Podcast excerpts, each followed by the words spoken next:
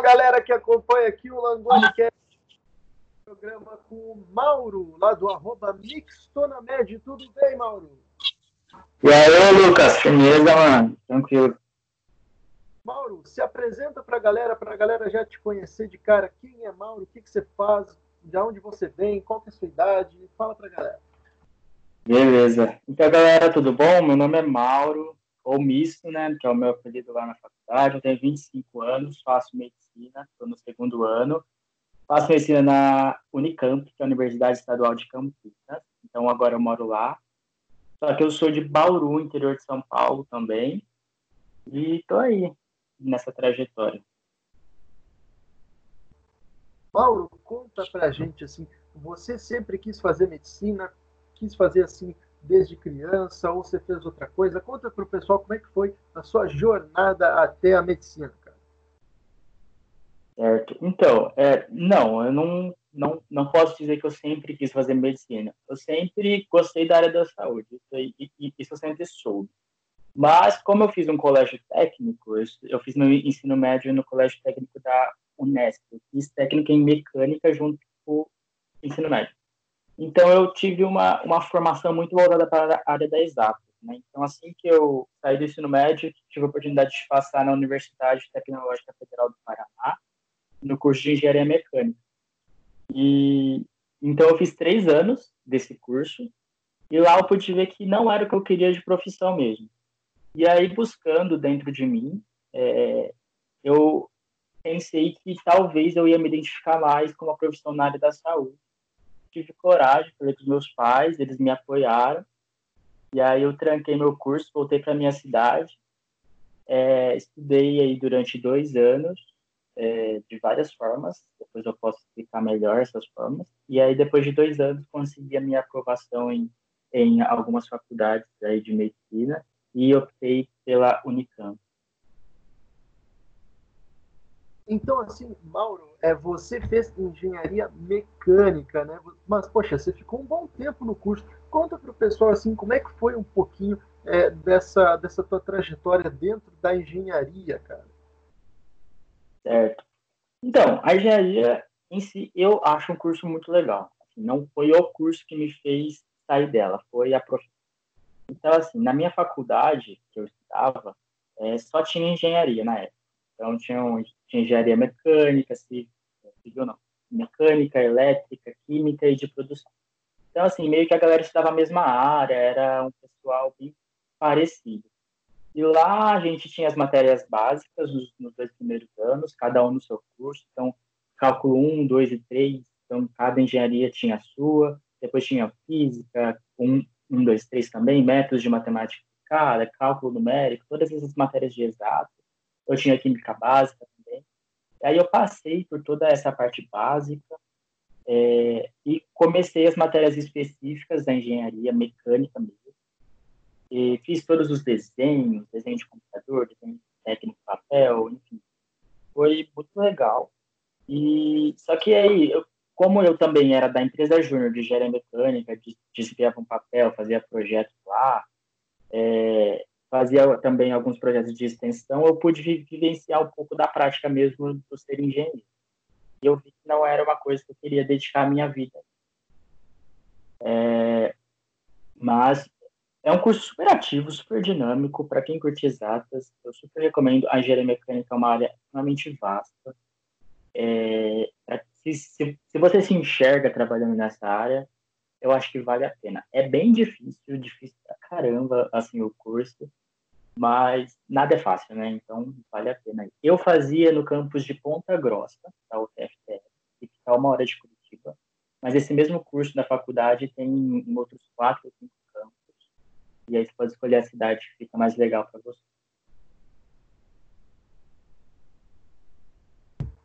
Caramba, cara, e assim, é, poxa, você disse que gostava do curso, mas não se identificou com a profissão. Como é que isso é possível, cara? Em que momento assim que você foi percebendo isso?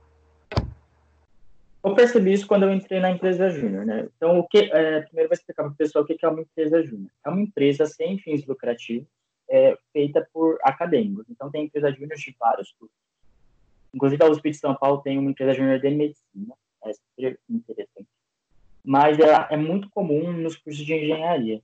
E então, o que, que a gente faz lá? A gente faz projetos é, de engenharia mesmo, só que a gente não assina, porque a gente não é profissional, então sempre quando precisa de uma assinatura, algum professor revisa o projeto e assina, é, ou a gente faz projetos que não necessitem de assinatura. Então, sempre assim, é, é esse projeto ele é todo legalizado pelo movimento Brasil, é, é muito bacana. E lá eu pude ter contato com engenheiros de grandes empresas, vivenciei a área, é, também pude participar da organização da Semana da Engenharia Mecânica, também me pôs em contato com o mercado profissional de uma forma absurda.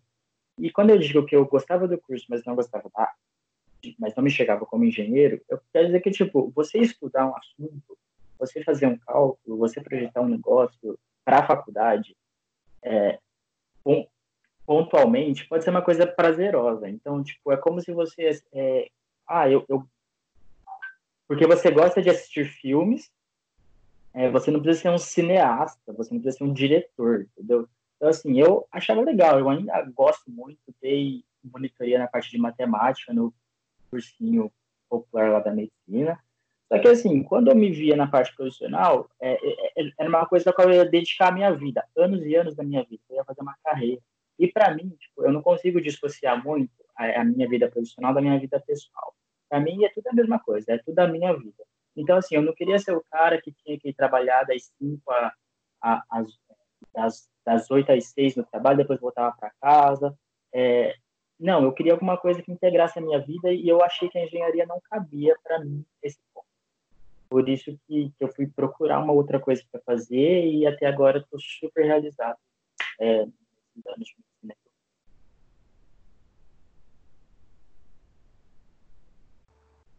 Puxa vida, cara, que interessante assim. Isso, galera, para vocês verem que vocês não precisam é, ficar no, na, naquele curso que vocês estão se vocês querem outro, sabe? Eu vejo muita gente, às vezes, que está em outras faculdades, sabe? E, de repente, às vezes, quer cursar medicina, mas não sabe, né? Se larga, se não larga, se continua, se se forma, né? Você não, você não esperou formar na engenharia, você resolveu largar de uma vez, né? Como é que foi esse processo, assim, de comunicar para a família, ó, oh, eu vou largar a faculdade, que eu já estou um tempão, para voltar para o vestibular, e aí? Cara, foi a coisa mais difícil que eu já fiz da minha vida. Foi muito difícil mesmo. É, então, se você quer fazer isso, já te adianto que não vai ser fácil, mas eu te adianto que pode dar certo. Comigo deu certo. Então, como é que foi? É, no momento, eu, eu estava eleito presidente da empresa, é, chama Vulcano Empresa Júnior, que eu eu estava eleito presidente, eu estava na comissão de organização de mais uma semana da engenharia mecânica, eu tinha muitas responsabilidades lá na faculdade, porque eu sou muito ativo, gosto de fazer várias coisas. E aí, estava me dando uma angústia, porque eu falei, cara, se eu não largar isso agora, eu nunca mais vou largar. E aí eu vou ficar preso nessa profissão, depois com 35 anos eu vou querer trocar de profissão, não vai dar certo, não que tenha algum problema fazer isso aos 35, mas eu não estava eu tinha, eu estava ali com a oportunidade de fazer aquilo aos 21, que eu tinha nessa época. Então, tipo, eu falei, é, é, ou é agora ou é agora. Então, eu, nas minhas férias de dezembro de 2016 para 2017, é, eu sentei com os meus pais, contei a minha situação e eu tive a reação que eu menos esperei, assim, eles me apoiaram 100%. Eu fiquei super surpreso, porque a gente gastava muito dinheiro comigo lá em então a gente meio que jogou todo esse dinheiro fora.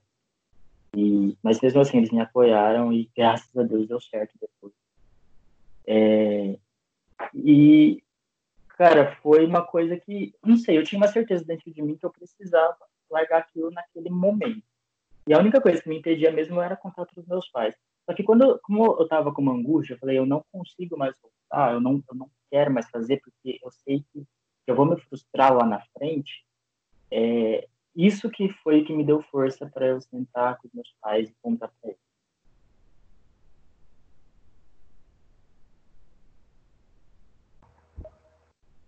E assim, poxa, seus pais te apoiaram, o que, que eles disseram para você, assim, do tipo, ó, oh, tá tudo bem, vai tranquilo, ou eles ofereceram alguma resistência antes, assim? Cara, então, foi isso que eu fiquei mais surpreso. Da parte da minha mãe teve resistência nenhuma, nenhuma. Meu pai só ficou preocupado. A única resistência do meu pai foi: e se você passa em medicina e depois fala que não quer também fazer medicina? é, que foi a que aconteceu com engenharia. Bom, aí eu, tipo, eu falei que não tinha como ter certeza que eu não quero fazer medicina depois, mas era uma coisa que eu estava pensando muito e eu achava que tinha mais a ver comigo. E, mas foi o máximo de resistência. Tanto que quando eu não passei na, no primeiro ano, que eu estudei medicina, quando eu não passei no vestibular, eles me apoiaram mais para eu ficar, é, para eu continuar estudando do que eu mesmo, né? E eu estava muito frustrado porque eu não tinha passado no primeiro ano. Então, assim, eu não sabia que eu podia contar tanto com os meus pais. É aquilo, tipo, você vê que eles me amavam incondicionalmente, mas você só conhece uma pessoa de verdade quando, quando você precisa dela. Tipo, eu vi ali naqueles dias, naqueles anos sofridos, o quanto eu podia contar com os meus pais. É, eu tenho essa sorte, eu sei que não é todo mundo que tem, e, mas eu, eu sou privilegiado nessa parte de, de ter pais que apoiam as minhas loucuras isso foi, assim, fundamental, particularmente falando, para eu ter chegado aqui onde eu estou.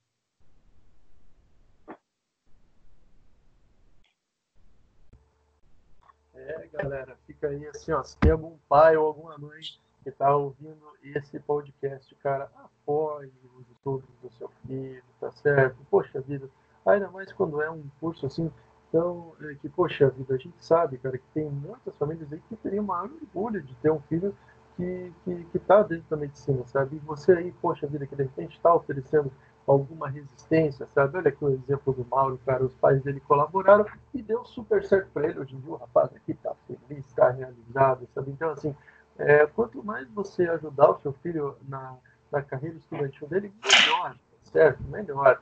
É, e assim, cara, você estudou então durante dois anos, cara. Como é que foram os seus anos de estudo aí pro, pro vestibular?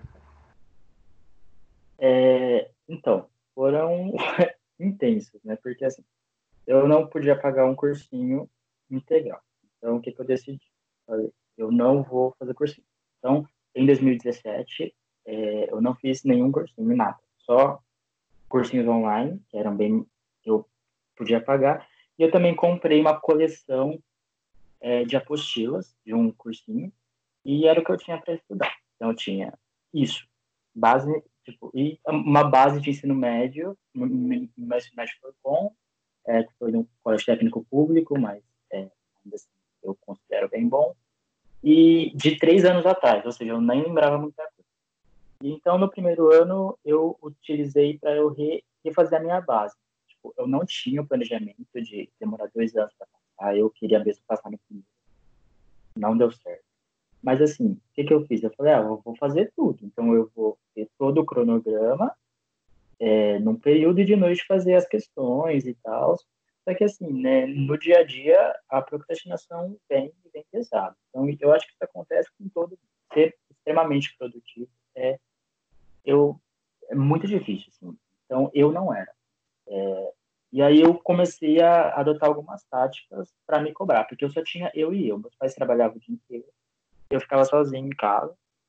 Adotei um cachorro também que me ajudou muito nesse processo de ficar sozinho, então ele ficava comigo do meu lado estudando o dia inteiro.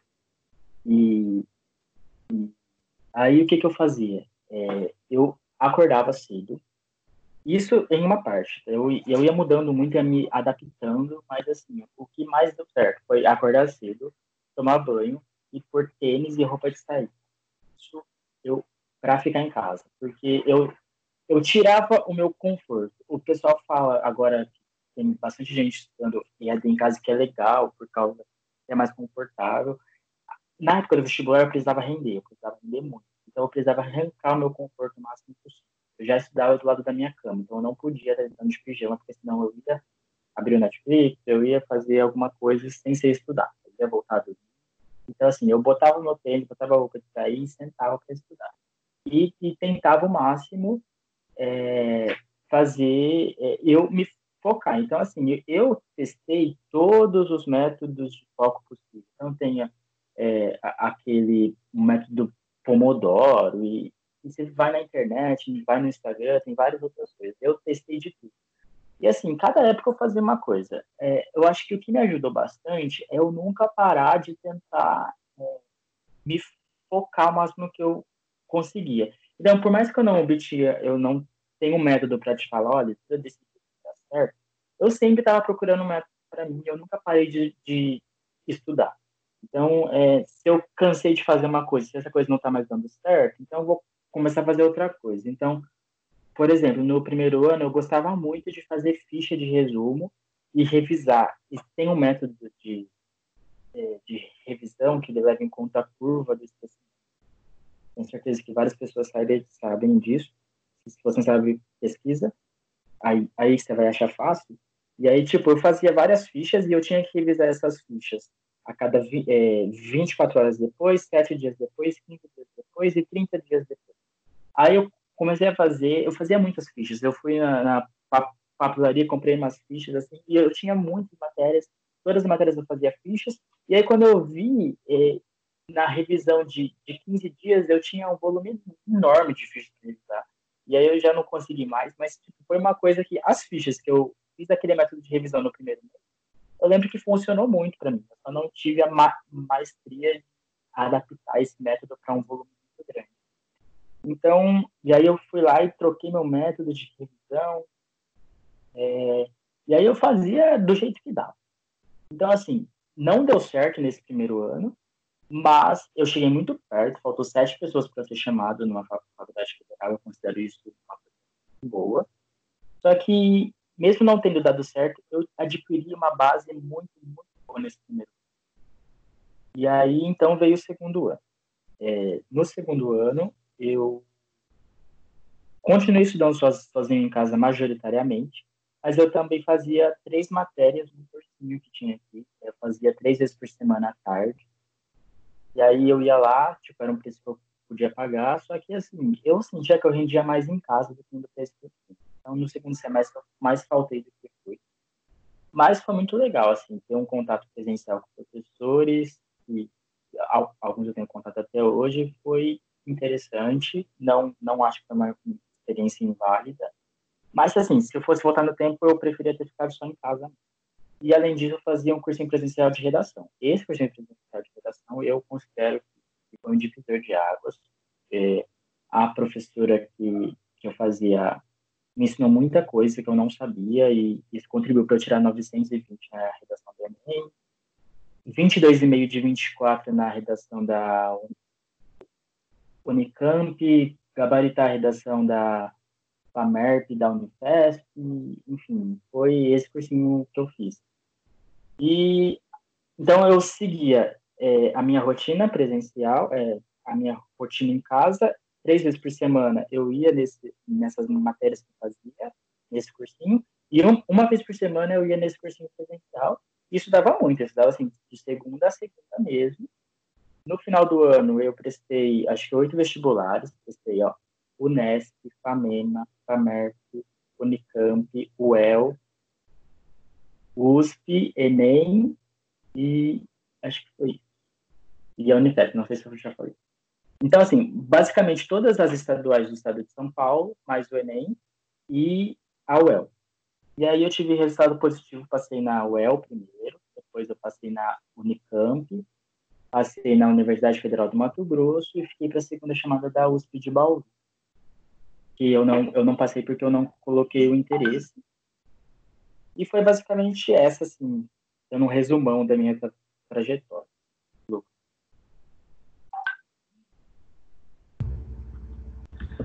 Nossa, cara, é realmente assim é uma trajetória bastante, é, bastante bastante recheada de experiências, né? Porque você vê, você fez aí oito vestibulares, cara, oito vestibulares é bastante coisa. E assim, quais que foram as suas maiores dificuldades que você enfrentou nesses anos de estudo, cara? Você passou assim é, por é, problemas com preguiça, sono, falta de foco, procrastinação, matéria acumulada? Eu acho que cada um desses assim a gente passa um pouco, né, cara? Todo estudante passa um pouco. Mas assim, como é que você lidava com isso tudo? Por exemplo, cara, o pessoal tem muito medo de matéria acumulada. Como é que você fazia quando isso acontecia com você? Mano, eu assim, eu, nossa, eu sou muito procrastinador, muito. Por isso que eu falo, se você é procrastinador, continua firme que vai dar certo, uma hora vai. E eu tinha muita matéria acumulada, assim. Então, assim, toda, toda... Uma coisa eu fazia muito bem, que é todo domingo à noite eu via o que eu tinha visto, o que eu não tinha não visto, o que eu tinha visto mais ou menos, para eu reprogramar a próxima semana, né? Então, assim, eu tinha, eu, eu chamo de matéria acumulada controlada, porque é, isso mais para o meu segundo ano do que para o primeiro, porque no primeiro tinha muita matéria acumulada, e aí eu ia conforme estava, mas para o segundo eu tive uma organização um pouco melhor, talvez você não precise passar pelo primeiro e já fazer isso que eu fiz no segundo. O segundo eu tive essa matéria acumulada controlada. E é, eu já tinha uma noção mais ou menos do que era mais importante e que não era mais. Então, é, sempre que eu chegava com matérias acumuladas no final de uma semana, eu redistribuía para outra semana. Só que assim, eu, eu já sabia que eu não ia ver de forma tão intensa assim essa matéria acumulada. Então, assim, se era uma coisa menos importante, eu jogava para o final do dia ah, eu deixei acumular uma matéria super importante. Eu pegava alguma coisa daquela porque assim, como eu estudava sozinho, eu tinha essa autonomia para ver eh, o assunto que eu quisesse. Então, para quem está no cursinho presencial, eu, acho que isso é um pouco mais complicado, mas eu tenho certeza que tem um jeito. Então, assim, se eu deixei acumular uma matéria muito importante, Aí eu pegava uma matéria que não era tão importante daquela semana, jogava para a noite e durante o dia me dedicava a alguma matéria importante que eu tinha deixado acumular. Então, assim, é, fazendo é, listas e planilhas, eu conseguia ter uma noção, ter uma visão muito bem do que estava atrasado, do que, que não estava atrasado, do que estava atrasado e era muito importante, do que estava atrasado e não era tão importante, para eu conseguir redistribuir para o meu dia. Então, assim, eu perdi o medo de, no segundo ano, deixar de estudar algumas matérias que eu sabia que não. a possibilidade de me ser cobrada era muito menor. É, eu, no primeiro ano eu tinha medo absurdo de fazer isso e acabava me ferrando no final, porque no final eu deixava de estudar muito mais matérias importantes. E, e, e eu ia para o vestibular, às vezes, sem um conteúdo essencial. E aí, no segundo ano, eu consegui deixar de fazer isso. Porque, assim, é, o que a gente precisa é perder o medo de deixar de estudar um assunto para estudar um assunto mais importante, para estudar um assunto mais recorrente. É, então, isso me ajudou muito na nesse fator de matéria acumulada.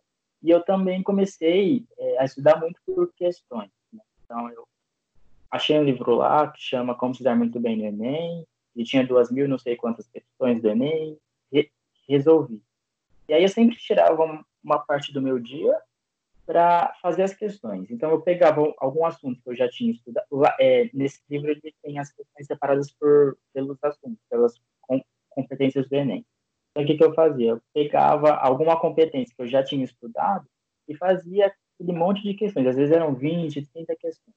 E aí eu, eu procurava entender as questões. Tipo, é, às vezes tinham questões lá que eu não sabia, mas eu já tinha estudado o assunto, então eu via que foi uma falha é, no meu processo de aprendizado desse assunto. Então, eu conseguia fazer uma lista baseada nessas questões que eu tinha feito, no que, que eu tinha que revisar nesses assuntos. E às vezes tinha uma matéria que eu tinha uma base já boa, que eu ainda não estudei. Então eu eu estava super atrasado. Por exemplo, se você estiver nessa situação, você está super atrasado, matéria acumulada, só que você já tem alguma certa base, você já estudou aquilo em outra área da sua vida. Então eu ia lá, pegava uma lista de questões, resolvia e via qual era a parte dessa, dessa, é, dessa matéria que eu estou atrasado que eu não sabia e que era muito cobrado no vestibular. Então, dessa forma, eu conseguia direcionar as minhas revisões e otimizar o meu tempo estudando só o que o vestibular cobra, ao invés de estudar um, é, 30 páginas, onde mais de, mais de 20 nunca foram cobradas ou não são cobradas há mais de 10 anos. Então, é, é você, você, tem. É, eu acho que assim, é muito difícil você não atrasar. É, o, o, que vai te pôr à frente das outras pessoas é o que você vai fazer com essa matéria atrasada, como você vai gerir ela. Porque, assim, suprir ela inteira, às vezes você não vai conseguir. Então, tem que suprir o que está da forma mais eficiente possível. E você só consegue fazer isso conhecendo o que a banca que você vai fazer a prova vai cobrar de você.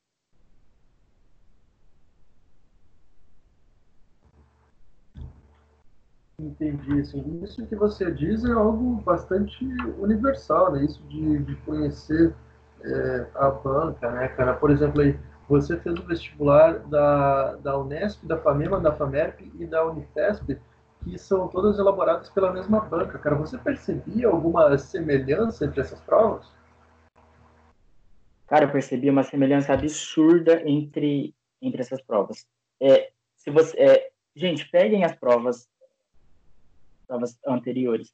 Eu, eu conseguia, por exemplo, saber que a questão de número X da Unesp seria de química orgânica, porque, assim, era uma repetição de padrões, porque, pensa, a Unesp, hoje, é, a Unesp é a Fundação para o Vestibular da Unesp, e ela faz vestibulares para o Brasil inteiro, tanto particulares quanto públicos. E aqui, para o estado de São Paulo, como você falou, ela faz a prova da Unesp, a mesma para a MERP e da Unifesp. Então, eram quatro provas que eu ia prestar, e eu conseguia tirar um, um tempo, eu estudava para essas quatro provas de uma vez só assim, os níveis de dificuldades eram completamente diferentes, só que a forma como a questão era escrita era idêntica. Então, penso que a Unesp é uma fábrica de fazer questões. Ela não vai conseguir é, inventar algo novo para aquela prova. Tipo, não tem como. Ela, ela vai te cobrar o que ela cobra sempre. É um padrão. É, é padronizado. Por mais que eles tentam inovar alguma coisa ou outra, 90% da sua prova vai ser padronizada, vai ser igual à prova anterior.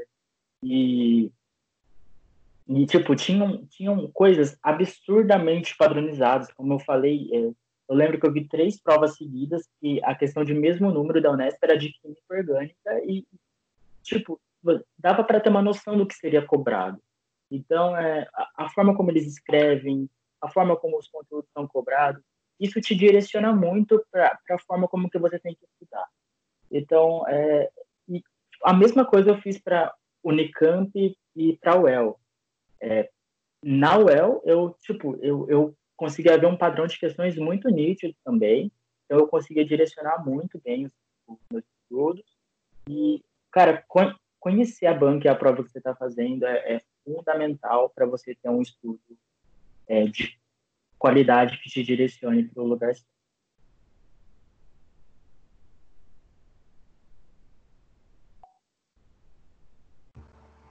Com certeza, isso aí que você falou, cara, eu sou extremamente partidário, cara, de a importância de você conhecer a banca da sua prova, cara, você conhecer todos os, todos os meandros assim, que, que a prova vai te cobrar, sabe? Porque assim, cara, favor, você ir para uma prova, cara, de vestibular, para tentar um curso concorrido como medicina, sem é, entender como que a sua prova vai abordar cada assunto, é, cara, é praticamente possível, entendeu? É pedir para você ser reprovado, entendeu? Assim, cara, não tem como esse tipo de coisa é, não fazer parte do seu estudo, sabe? Você precisa fazer provas anteriores, você precisa estar tá vendo como que é cada abordagem, né, cara?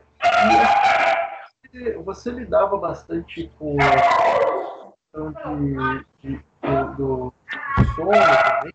Acho que o sono é, é uma questão para todo estudante, né? Não só para o vestibulando, mas em todas as áreas, né, cara? Mas para o vestibulando em especial, porque tem todo aquele lance de, de ter que acordar cedo, né, para estudar e, e acordar cedo sozinho, né? Você às vezes não tem é, a obrigação de estar necessariamente no cursinho, né?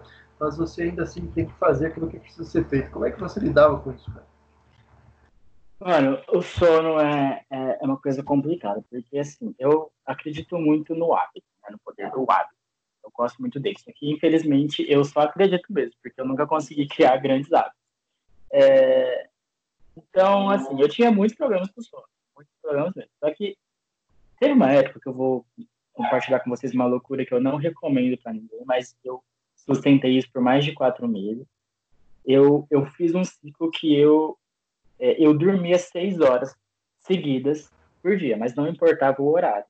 Então, assim, teve uma época que eu dormia das seis da manhã ao meio-dia e estudava do meio-dia às seis da manhã, óbvio, com pausas, almoço. É, então, assim, não foi saudável, não é, não é legal fazer isso.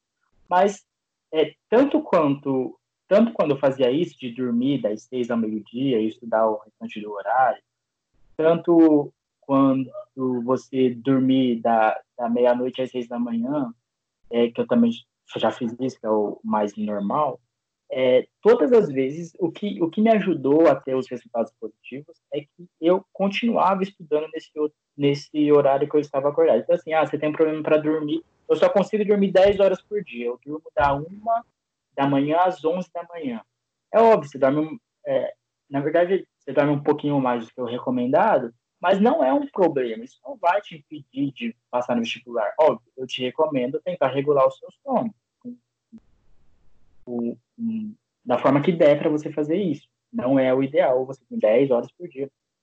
Só que se você está nesse problema agora, você não consegue parar de dormir 10 horas por dia. Cara, você ainda está acordado 14 horas por dia. Então você consegue é, render e produzir nesse, nesse horário que você está acordado. Então, se você está com dificuldade para regular o seu sono, isso não é impeditório para você estudar agora. Tenta estudar agora e tenta regular o seu sono. São, são coisas que têm que andar paralelo. É, nada. Ah, eu, eu não, não tenho livros é, físicos para estudar agora, mas eu só consigo estudar com livro físico.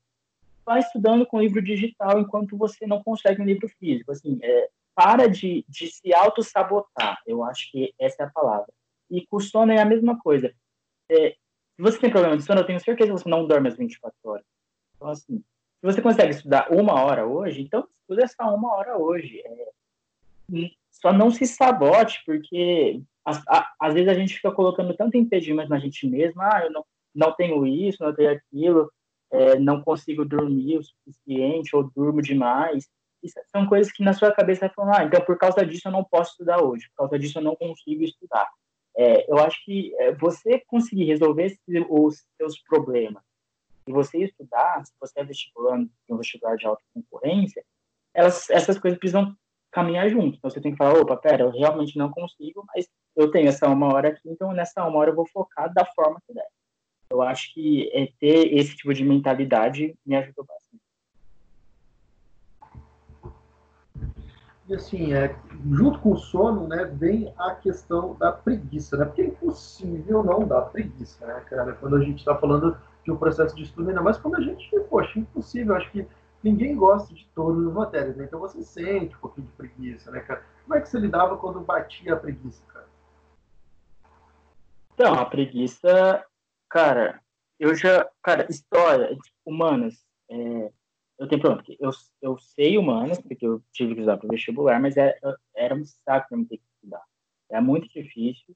É, então, tipo, nossa, eu ia abrir um livro de história, eu dormia em cima do livro. Cara, assim, e é, a preguiça, ela tava o tempo inteiro. Só que acho que fazer um ritmo de estudos foi diminuindo um pouco a preguiça conforme eu ia estudando. Quando eu, às vezes, deixava de estudar um dia, outro, assim, todo esse método que eu falei, que eu fazia, inclusive de dormir, inclusive de sono, tudo, tudo isso que eu falei até agora, é óbvio que é idealizado. Então, assim, tinha dias que eu realmente dormi de manhã e acordava muito, muito mais tarde. Então, é, óbvio que eu falhava muito nesse processo. Eu estou falando tudo de forma muito idealizada do que, somando tudo, era isso que eu fazia. Então, assim, é óbvio, eu tinha muita preguiça. E eu vencia isso falando, não, amanhã eu vou tentar é, focar mais, ou, tipo, tomava mais café e tal. É, então, no final deu certo. Só que eu acho que o que me ajudou a vencer a preguiça foi a persistência e a vontade que eu tinha e saber que eu precisava estudar. É assim, a preguiça ela vai bater mesmo, e você precisa arranjar é, métodos de estímulo para você vencer ela. E os meus métodos de estímulo era saber que eu, que, que eu ia e que estudar mais um ano se eu não vencesse a preguiça e não sentasse para estudar. É óbvio, é muito difícil, não é um processo fácil, é, mas você tem que saber lidar e se re, reeducar para conseguir cumprir os cronogramas e as coisas que você tem para fazer a respeito assim de procrastinação, né? Porque, poxa, você falou assim que é, dormia em cima do livro de história, então óbvio que a matéria ela dava uma acumuladinha, né? Mas porque você acabava né, deixando as coisas empurrando com a barriga, assim. Como é que você fazia para parar de procrastinar e fazer o que tinha que fazer? Então, é, cara, matéria atrasada eu tinha muito, como eu falei já. Eu tentava suprir a, as coisas mais importantes, reprogramando a semana. E é, para mim, a principal consequência da procrastinação era realmente atrasar matérias ou atrasar conteúdos muito importantes. Então, é, eu venci a procrastinação, como eu falei assim lá no começo, testando todos os métodos possíveis para isso. Então, eu fiquei muito tempo com o método do Pomodoro, lá de 25 minutos para 5. É, tentava fazer aula, é, via aula, fazia resumo, fazia exercício, tipo, é, fazia uma coisa atrás da outra para eu não ter tempo de parar. Ah, uma coisa que me ajudou muito, agora que eu lembrei, é um ponto muito importante, é um, pouco, um ponto bem polêmico também, tipo, não estou indicando, estou falando que eu fiz isso. Nesses dois anos eu não tinha celular. Então eu não tinha WhatsApp, não tinha Instagram, não tinha Facebook, não tinha nada. Eu não me comunicava. Tipo, pouquíssimas pessoas sabiam que eu estava em Bauru. Tinha gente que ainda achava que eu estava fazendo engenharia. É, então, assim, eu não ter redes sociais é, me ajudou muito. Teve uma época que eu pedi para minha mãe trocar a senha da Netflix, então o nome também não tinha acesso à Netflix. Então, assim, é, não estou falando que isso é bom, tá? Falando como eu fazia. Eu sei que várias pessoas vão falar que isso não é saudável. Também não estou falando que é saudável, mas foi uma coisa que é, diminuiu muito a minha procrastinação, porque, assim, eu cheguei num tempo que ou eu estudava ou eu dormia. Então, eu, a, até meu próprio cérebro me estimulava a estudar. Então, mas mesmo assim, a preguiça vinha, às vezes ia ver o jornal, acabava ficando na frente da televisão. Mas, assim, diminuir os pontos de distração foi uma coisa que me ajudou a diminuir a procrastinação. E, assim, eliminar a procrastinação, eu acho que ninguém vai conseguir. Você conseguir é, ensinar a gente. Mas diminuir ela, a gente consegue. A gente diminui matando todas as coisas que a gente faz é, enquanto deveria estar fazendo outra coisa. Então, assim, mate o que você faz no momento que você deveria estar estudando, e aí aos poucos você vai é, diminuindo é, os seus pontos de distração e focando mais no que você precisa. E assim, questão de falta de foco, sabe? De você, poxa vida, às vezes quando, quando a gente está estudando uma matéria que a gente não gosta, né? Qualquer coisa fica mais interessante. Mas a gente precisa estudar porque aquilo cai no vestibular, né, cara? Então, assim, como é que você lidava com isso? Então, eu tinha várias matérias que eu não gostava. Então, uma coisa muito, muito boa é que, assim, dentro das, da, das matérias que você não gosta, existem sempre os pontos que você gosta mais. E aí eu me estimulava é, estudando os pontos que eu gostava mais dentro das matérias que eu não gostava. Então, por exemplo, dentro de história tem, sei lá, Primeira Guerra eu gosto mais. Então eu ia lá estudar a Primeira Guerra e eu explicava para mim. É, explicando para mim, eu via que eu sabia mais do que eu achava. E isso me estimulava muito a, a continuar estudando a matéria. E para focar, é uma coisa que eu faço até hoje. É, assim, eu, particularmente, acho muito diferente o método para estudar o vestibular do método para estudar na faculdade. Mas uma coisa que, que eu faço até hoje é eu preciso ver o assunto e eu preciso me explicar. Então, o fato de eu ter que ler ou ter que ver uma aula e depois ter que ou escrever para mim me explicando ou falar para mim me explicando, é, me força a focar. Porque daí, se eu acabei de ler um parágrafo e eu vejo que eu não vou conseguir me explicar ele depois, eu sei que eu tenho que voltar no parágrafo e ler ele com atenção. Então eu falo, peraí. Então aí eu, eu, eu começo a ler o parágrafo me explicando.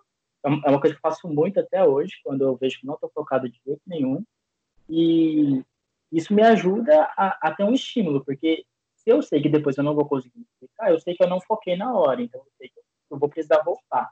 Então eu consigo ter esse insight muito mais rápido. E às vezes, já aconteceu muito comigo, eu ler cinco páginas no final da quinta página eu perceber que eu não estou focado desde a primeira.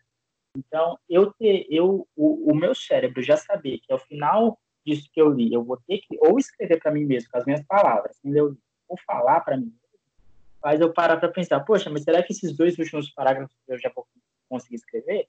Então, se eu já vejo que não, eu já consigo voltar e, e religar a minha atenção muito mais fácil. Porque eu, o, eu acho que a minha parada da louca da atenção é a gente conseguir prestar atenção no que a gente está fazendo. E eu acho que a gente diminui a desatenção quando a gente tem ferramentas que nos lembram o tempo inteiro que a gente tem que estar tá, é, prestando atenção no que a gente está fazendo. Porque se a gente não consegue prestar atenção, a gente vai, vai é, perceber só depois de muito tempo que a gente não estava prestando atenção. Então, fazer isso de, de você ter que se explicar depois é, faz você se lembrar o tempo inteiro que você tem que estar prestando atenção. Isso te, te volta é, para você focar melhor e é uma coisa assim é, que me ajuda, me ajuda a passar e me ajuda até hoje as minhas matérias na faculdade.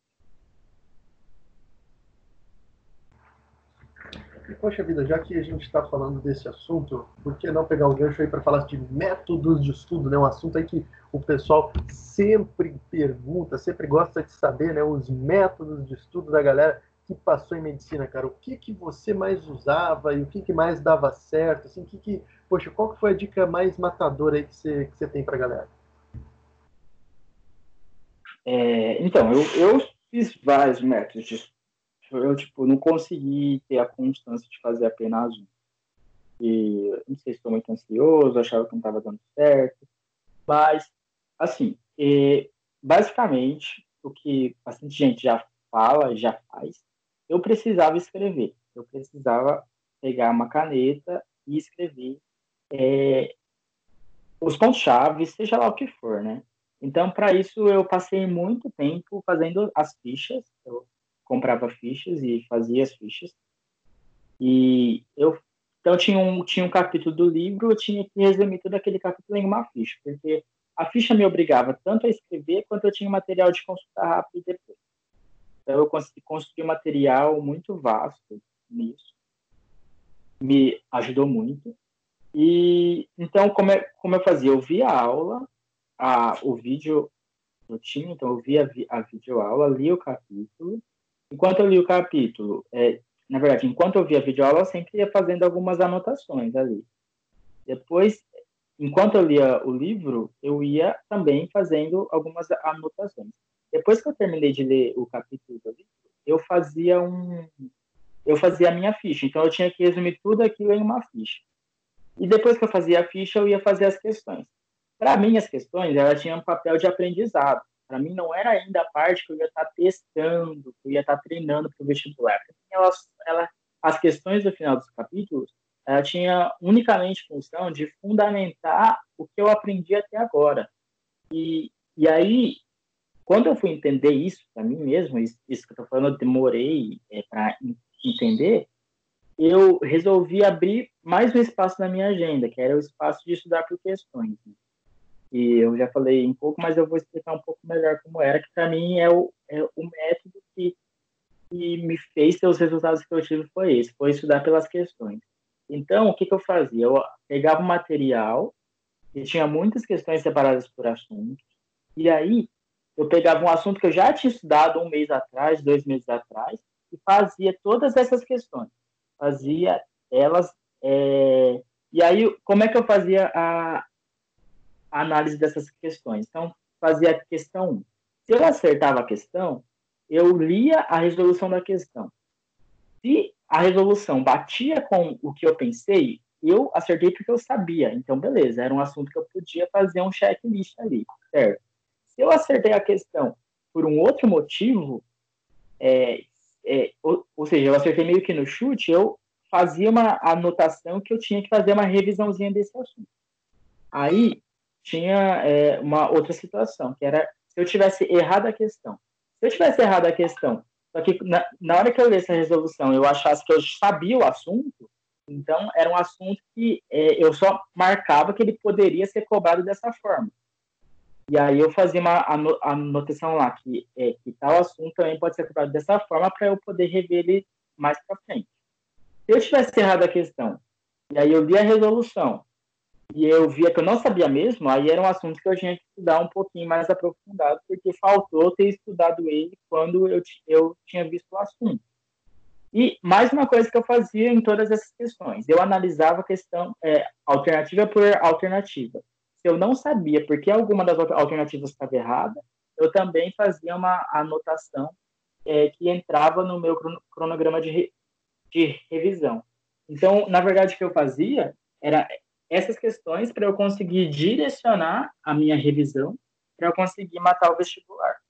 É, essa técnica de estudo por questões, inclusive, eu tenho um, um vídeo explicando mais ou menos dela, lá, é, porque é um pouco complicado falando assim, mas eu acho que eu consegui passar um pouco da essência.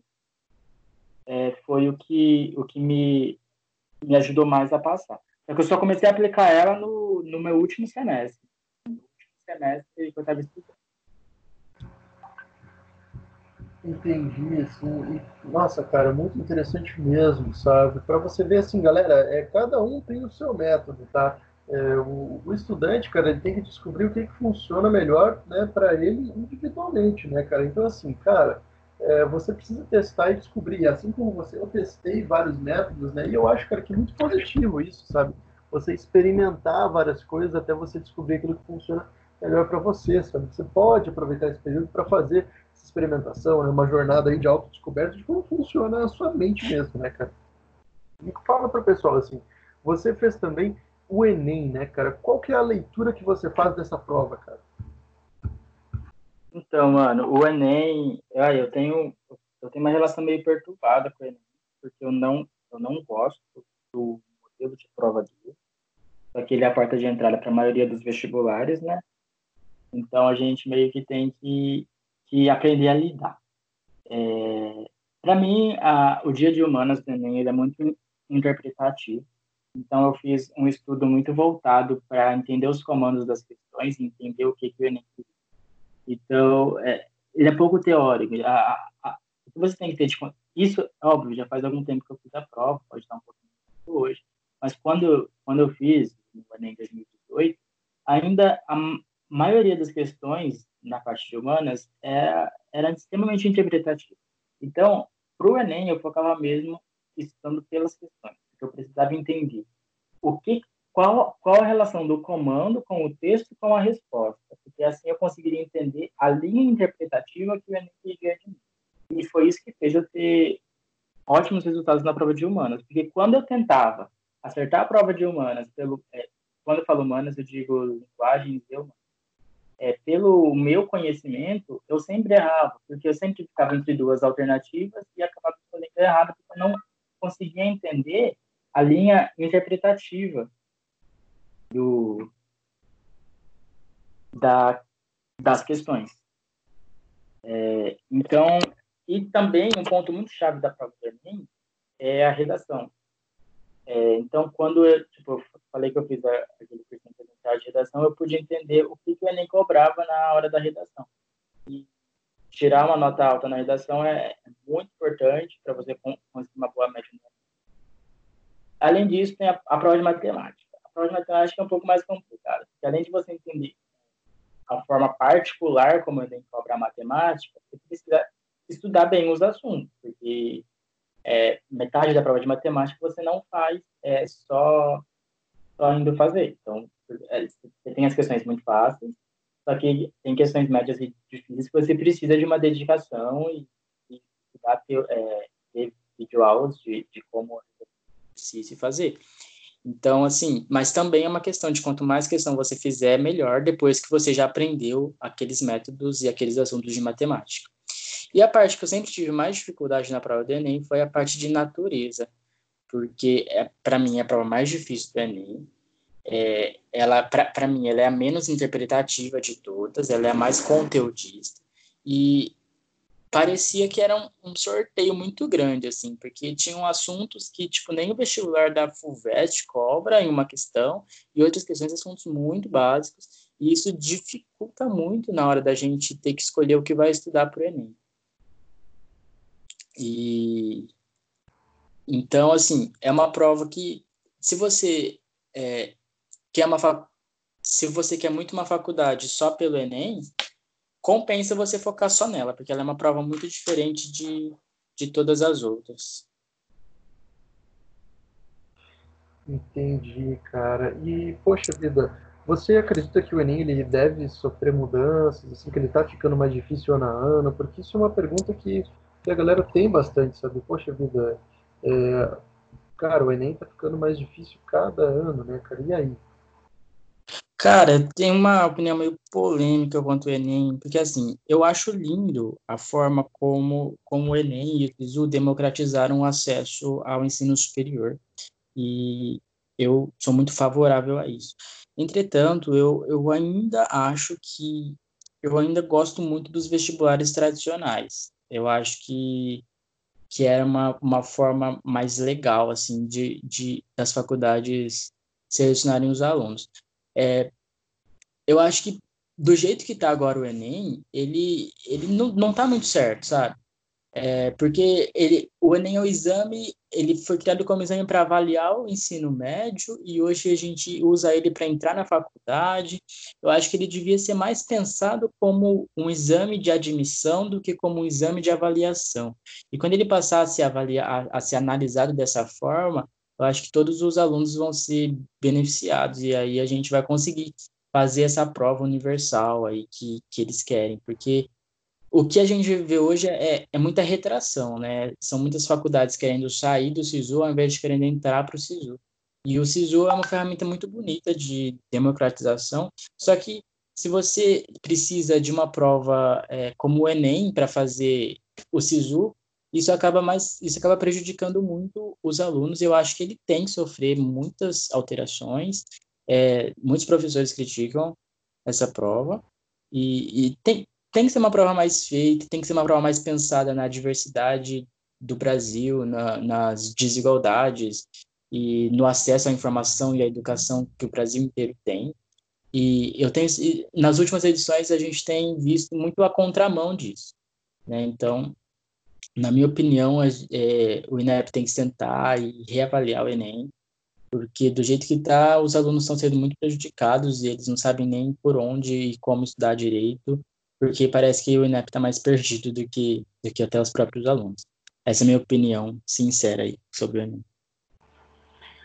Poxa vida, então, é realmente, cara, eu também acredito nisso, cara, que o Enem ele ainda precisa amadurecer um pouco mais, né, cara? E assim, em contrapartida, a gente tem provas já mais consolidadas que você também fez, né? A FUVEST, por exemplo, cara, qual que é a leitura que você faz da FUVEST? Então, cara, a FUVEST é uma prova muito difícil, né? É, eu gosto de falar que é uma prova muito elitista, né? Porque só quem tem acesso ao ensino médio muito bom, consegue passar por ela. Inclusive em cursos de baixa concorrência, porque você fazer os 27 pontos mínimos da FUVEST é muito difícil. É, para quem só passou pelo ensino público do Brasil, é muito, muito difícil. Imagina fazer as é, 80 questões aí para fazer medicina. E isso na Pinheiros. É, mas é uma prova bem feita, assim, não tem como falar o contrário disso. Uma, uma prova muito boa para quem teve um ensino médio muito bom. É, pegando o gancho, vou falar da prova da Unicamp. Eu, eu acho a prova da Unicamp ele também é um vestibular um pouco elitista, é muito difícil, só que eu acho ele um pouco ainda um, um pouco mais acessível, sabe? Eu gosto da forma como a Unicamp cobra as questões da primeira fase, eu gosto da, da forma como ela cobra na segunda fase, você precisa estudar muito para você passar, mas eu acho que a linguagem é um pouco mais abrangente. É, eu gosto mais disso. E, e, e, as temáticas envolvidas também são temáticas muito mais próximas do vestibulando. Por isso que eu acho um vestibular super gostoso de fazer. É, óbvio, com todas as ressalvas né, da, do acesso à educação, mas vendo assim é um, é um vestibular muito mais é, bem feito e muito mais pensado no, no aluno. Assim como o vestibular da Unesp, que também segue para mim muita linha do vestibular da Unicamp, tentando abranger mais a realidade dos estudantes. É... Bom, basicamente é isso. E o último vestibular que você fez, né? O vestibular da UEL, cara, uma, uma estadual do Paraná, né? Cara, primeiro, eu queria te perguntar, cara, por que, que você saiu de São Paulo, né? E foi para o Paraná fazer a prova? Por que você escolheu a UEL, né? O Paraná aí tem é, tantas universidades, né? Tem a, como você falou, a, a, a UTFPR, né? Tem aí a UFPR, tem a UEM, tem a UFG, né? Tem um monte de universidades aí, cara. Por que especificamente a UEL e por que, que você resolveu ir para o Paraná fazer prova. Eu tenho um carinho enorme pela UEL e eu nunca nem estudei lá, cara. Eu acho muito engraçado. Uma vez eu fui num evento de empresas júniores lá, quando eu ainda fazia engenharia, e eu já fiquei apaixonado pela faculdade. Aí quando eu voltei a prestar vestibular, eu falei, não, eu, eu preciso prestar a UEL. E assim, é, o Paraná fica do lado aqui do estado de São Paulo, então é bem perto. A distância da UEL, da minha cidade para a UEL e da minha cidade para a Unicamp é mais ou menos a mesma. Só que assim, eu prestaria, na verdade, também no Paraná o UEM, que eu também conheço, eu acho uma faculdade excelente, e é o FPR. Só que as duas batem a data com a FUVEST, né? Então, a UEL era a única aí que eu tinha livre para fazer, sem fazer todas as outras que eu já ia fazer aqui no estado de São Paulo. É...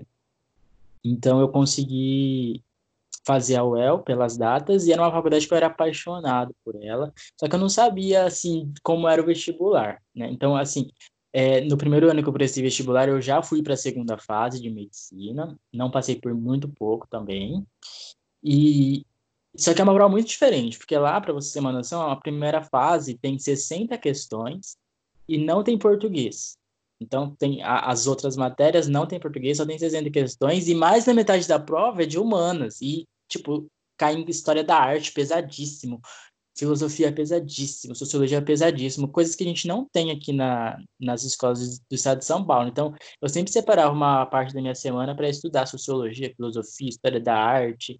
Eu, eu, eu, na verdade, eu achei o máximo isso. Óbvio, atrapalhava muito meu cronograma, mas eu aprendi muita coisa que eu não sabia, cara, dessas coisas. Eu achei muito legal é, a UEL me forçar a estudar essas coisas, sou grato a ela. E a segunda fase, a parte dissertativa da UEL, é, olha que engraçado, é biologia, química e sociologia. Então eu tive que estudar os sociólogos teóricos para fazer uma prova dissertativa de sociologia, é, super específico, eu achei super legal. É óbvio, foi difícil porque eu não tinha essa base, mas eu gostei muito dessa parte. E, e eu fui lá é, por esses motivos. Eu tinha um carinho pela faculdade, eu é, é relativamente perto da cidade dos meus pais. Eu acho um, um, um campus muito legal. Eles têm um hospital escola super bacana lá em Londrina. É, foi isso que me fez ir para lá. E, e, e, eu fiz a prova lá na faculdade mesmo, né? As outras eu fiz todas aqui na minha cidade. Então, isso me, me, me deu um apego maior pelo campus. Tanto que quando eu cheguei a fazer a matrícula lá, porque Tipo, eu, eu fiz a segunda fase da Unicamp num dia, no outro dia já saiu o resultado da UEL e eu já tinha passado. Então, é, eu, fiquei, eu, tipo, não esperei o resultado para vestibular, porque quando, a, quando eu fiz a minha última prova de vestibular, eu já tinha passado. Então, eu, eu fiquei todo esse tempo, todo esse um mês, até sair os outros resultados, já aprovado na UEL. Então, eu fui criando um carinho muito especial por lá. Então, quando eu passei na Unicamp, eu tinha que ir, porque, assim, é uma faculdade é, não tem comparação, assim, para mim, é, mas ainda assim foi com muita dor no coração que eu deixei a UEL, já conheci a gente lá, hoje eu até encontro algumas pessoas que seriam da minha sala em eventos de medicina por aí, é, a gente se, se reconhece, se fala, tira foto junto, enfim, é muito legal. E foi um vestibular, foi uma experiência que as duas vezes que eu fiz o vestibular, fiz duas vezes a primeira e duas vezes a segunda fase, foi uma experiência muito legal. Quem tiver a oportunidade de prestar vestibular da UEL, presta, que é, é super bacana.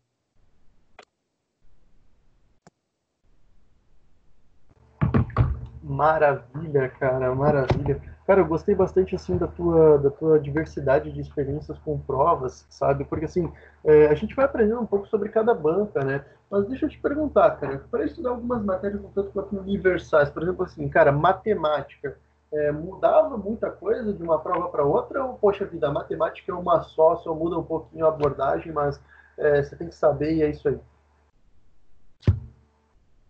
Mano, matemática. Então, eu, eu sempre tive um pouco mais de facilidade com matemática. Eu acho que, em tese, a matemática ela é, é universal, mas ela pode ser cobrada de várias formas. Eu consigo ver, sim, diferença na forma que a matemática é cobrada apesar que se você que eu acho assim na minha opinião é como aluno como estudante quando eu eu sempre pegava a prova da Fulvestre como referência porque eu percebi que sempre que eu conseguia fazer uma questão da Fulvestre eu conseguia sempre fazer é, a mesma questão abordada de outra forma em outras bancas. Porque o assunto da a, a matemática, na minha opinião, se você não sabe é, a teoria dela, tipo, como resolve aquele tipo de exercício, você não vai conseguir fazer. Óbvio, às vezes um exercício tem N linhas interpretativas. E aí, se você sabe uma dessas bem feito, você vai conseguir fazer. Então, eu acho assim, é, ela é muito é, un, universal, mas ela é cobrada particularmente em cada banca. Mas é, por isso que eu sempre pegava a prova da FUVEST, porque ela me exigia um nível maior de matemática e eu, vi, e eu percebia que quando eu trazia para as outras provas, eu conseguia resolver. Com exceção do Enem. O Enem eu acho que ele é um pouco mais diferente ainda até para a área da matemática porque tem sempre aquelas questões carimbadas, tem sempre aquela forma única de cobrar. Então, é, você tem que entender que até a prova do Enem de matemática ela é um pouquinho mais interpretativa. Às vezes está ali a resposta na, na própria questão, se, se você não pegou um pontinho da questão, tipo, ele, ele, ele, ele não é uma matemática pura, uma matemática teórica. É uma matemática que você tem que ler bem. Se você, às vezes, se você não. É uma coisa muito fácil, você não pegou uma coisa lá, você não vai conseguir fazer, né? Então, eu, eu acho que ainda vale a pena você estudar bem a matemática, é, os processos, os conceitos, as operações, e aí você partir para os vestibulares que você vai fazer. É, eu acho que ainda vale a pena. Só que a matemática ela é uma só, né? Então, se você estudar ela, é, ter uma boa base de interpretação de texto, eu acho que você tem uma chance maior de acertar as questões do que falando das, das outras matérias. E assim, cara, curiosidade minha, é, poxa, fez três anos de engenharia, você gabaritou todas as provas de matemática que você fez? Não gabaritei, cara. Eu acho que só a da. Talvez a da Unicamp. Que talvez eu tenha. Se eu não gabaritei, eu errei uma. As outras não, nem, nem o Enem, mano. Enem eu acho que eu fiz. É, entre. É, tipo, 30 e poucos. Acho que 35 ou 36 é, mesmo tendo afinidade com matemática, cara, porque, é, assim, eu tinha muito problema com o tempo também e, e, tal. Então, assim, você não precisa gabaritar matemática, você não precisa ser o rei da matemática para passar. É, mesmo eu que fiz três de engenharia, fiz cálculo 1, 2, 3 métodos de matemática aplicada, não, eu não consegui. Eu tenho, tenho amigos que nunca fizeram engenharia, nunca fizeram cálculo e foram muito melhores que eu em matemática. Então, isso é uma coisa muito particular. E apesar de eu ter ido bem em todas as provas de matemática, óbvio, porque, tipo, gabaritar e errar poucas questões é, é parecido, mas é, eu não gabaritei, acho que nenhuma prova que eu fiz de matemática, não. Interessante, cara. Isso aí, galera, para vocês verem, cara, que é, muitos, vamos dizer assim, estigmas ou preconceitos que a gente tem, cara, eles não se refletem na realidade, sabe? Muitas vezes você está ali dentro do, do ensino superior, mesmo dentro de um curso que tem bastante matemática, sabe? As coisas, quando elas entram no contexto vestibular, elas são um pouco diferentes, né, cara? Mas, assim, deixa eu te perguntar, cara, você passou em quantas universidades, assim, dessas todas que, que você fez? Então, no papel, é mesmo que eu parecia um nome, você vai com convocado para matrícula, passei em duas. Passei na UEL e na Unicamp, que é onde eu estou hoje. As duas foram na primeira chamada. É, a Federal do Mato Grosso, eu não coloquei interesse pela vaga, porque eu já tinha passado. É, em outro vestibular já estava até com a matrícula feita, e aí eu passei a minha vaga para outra pessoa, mas eu estava dentro das vagas. E na USP Bauru eu fiquei de próximo para a segunda chamada, também não coloquei interesse pela vaga, mas é, rodou muito além do meu número, né? Mas é, eu não achei legal nessas duas eu colocar interesse só pelo ego de ter de ser convocado para matrícula, sendo que eu sabia que eu não ia e eu só ia atrasar a vida de outra pessoa. Inclusive eu sugiro que se acontecer com vocês aí, façam a mesma coisa, porque é muito angustiante você estar tá esperando ser chamado e não poder, porque uma pessoa pôs porque queria ver o nome dela, sabe? É, mas, assim, Teoricamente foram duas, mas eu poderia ter escolhido entre quatro, das, das nove que eu passei. Da, das nove que eu prestei. Das oito, né? E por que que você escolheu a Unicamp, cara? É... Cara, eu sou do estado de São Paulo. Aqui no estado de São Paulo a gente sempre ouve muito falar da Hospital Unicamp. São reconhecidas em, em internacionalmente. A Unicamp já foi por dois anos seguidos a melhor da América Latina, né? É, hoje acho que é a terceira. E lá, segundo os rankings, a gente tem o melhor ensino médico do Brasil. E assim, essas coisas, esses nomes, a ligação à, à ciência da Unicamp, que é muito forte, faz é o maior número de pesquisa per capita do Brasil. Enfim, isso me incentivou muito. A infraestrutura da Unicamp, o, o complexo hospitalar dela, HC, CAISM, Gastrocentro, Hemocentro, Hospital de Sumaré, quase parte ali do, do complexo hospitalar, toda essa infraestrutura era muito superior a qualquer outra instituição que eu poderia ter ido, né? Qualquer uma das outras três que eu falei. É, então, por isso que eu acabei escolhendo a Unicamp, além de ser um pouquinho mais perto da minha casa, óbvio que a Alciba Aurora é na minha cidade, mas é, ainda estava muito no começo do curso, é, mas das outras três era mais perto da minha cidade, e, e acabou que eu, pude, que eu tinha que escolher lá, porque a, a, a qualidade, o que se fala e, é, e o que se vê da Unicamp era bem superior às outras que eu tinha passado, que já eram instituições muito boas também. Então, assim, eu estava fazendo uma escolha é, meio que agradável ali, mas não que foi fácil, né?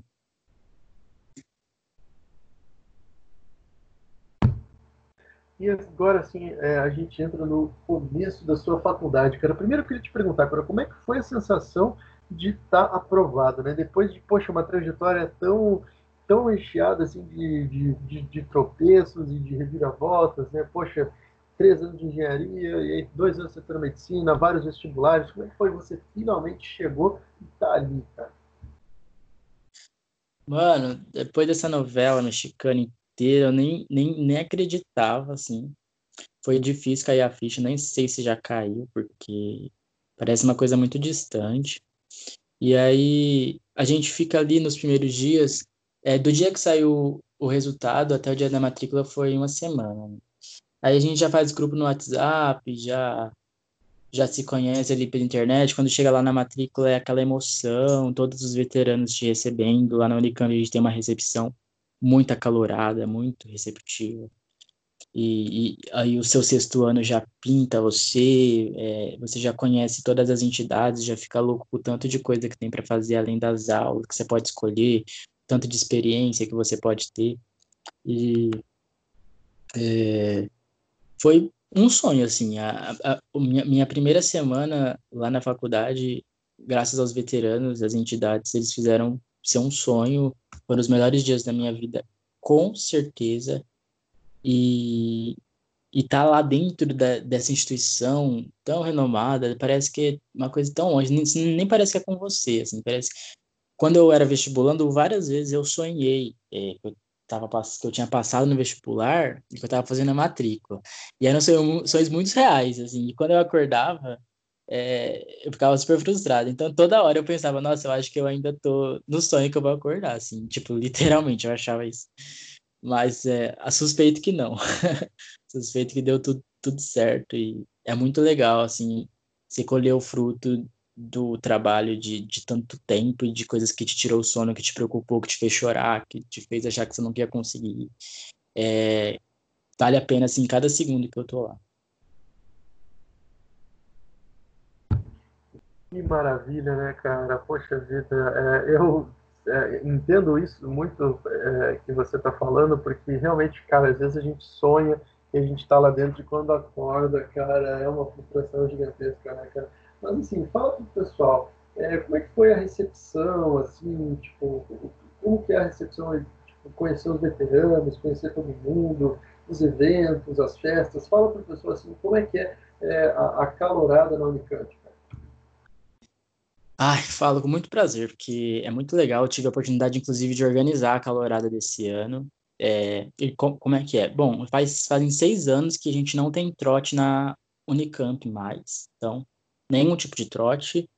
É, então, assim, trote eu falo é, são é, coisas vi, vi, coisas que os veter que os calouros são obrigados a fazer e tal. É, não existe nada disso mais, faz fazem seis anos. Então, mas mesmo assim, a gente tem um, um, mês de recepção. É um mês muito legal, muito gostoso, que começa no dia da matrícula e acaba no churrasco dos pais. Esse ano, infelizmente, não teve o churrasco dos pais, porque a gente já estava é, sem aula por causa da pandemia.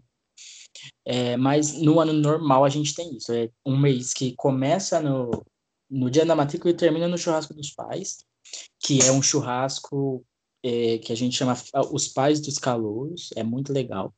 E como é que funciona? Bom, no dia da matrícula você entra, os, os veteranos fazem um túnel e você passa, e eles batem palma para você, é, para você e para sua família, passa você e sua família assim pelos pelos veteranos, e aí você faz a sua matrícula, sai do local que você faz a matrícula, aí você já conhece todos os estandes com todas as entidades, diretório científico, ligas acadêmicas, o coletivo feminista, coletivo negro, coletivo LGBT, é, tudo que tem na faculdade, e aí você sai para a estrutura da faculdade de, de ciências médicas, é, aí tem o sexto ano, tá lá com um monte de tinta para pintar os alunos que querem ser pintados, aí tem a bateria lá, é, que toca para os alunos verem como é a bateria. E, e aí, depois que está todo mundo matriculado, os alunos que querem, a gente vai para uma república e faz um, um after, que é o after da matrícula, que é uma festa de integração entre os calouros e os veteranos, uma festa super saudável, bem legal.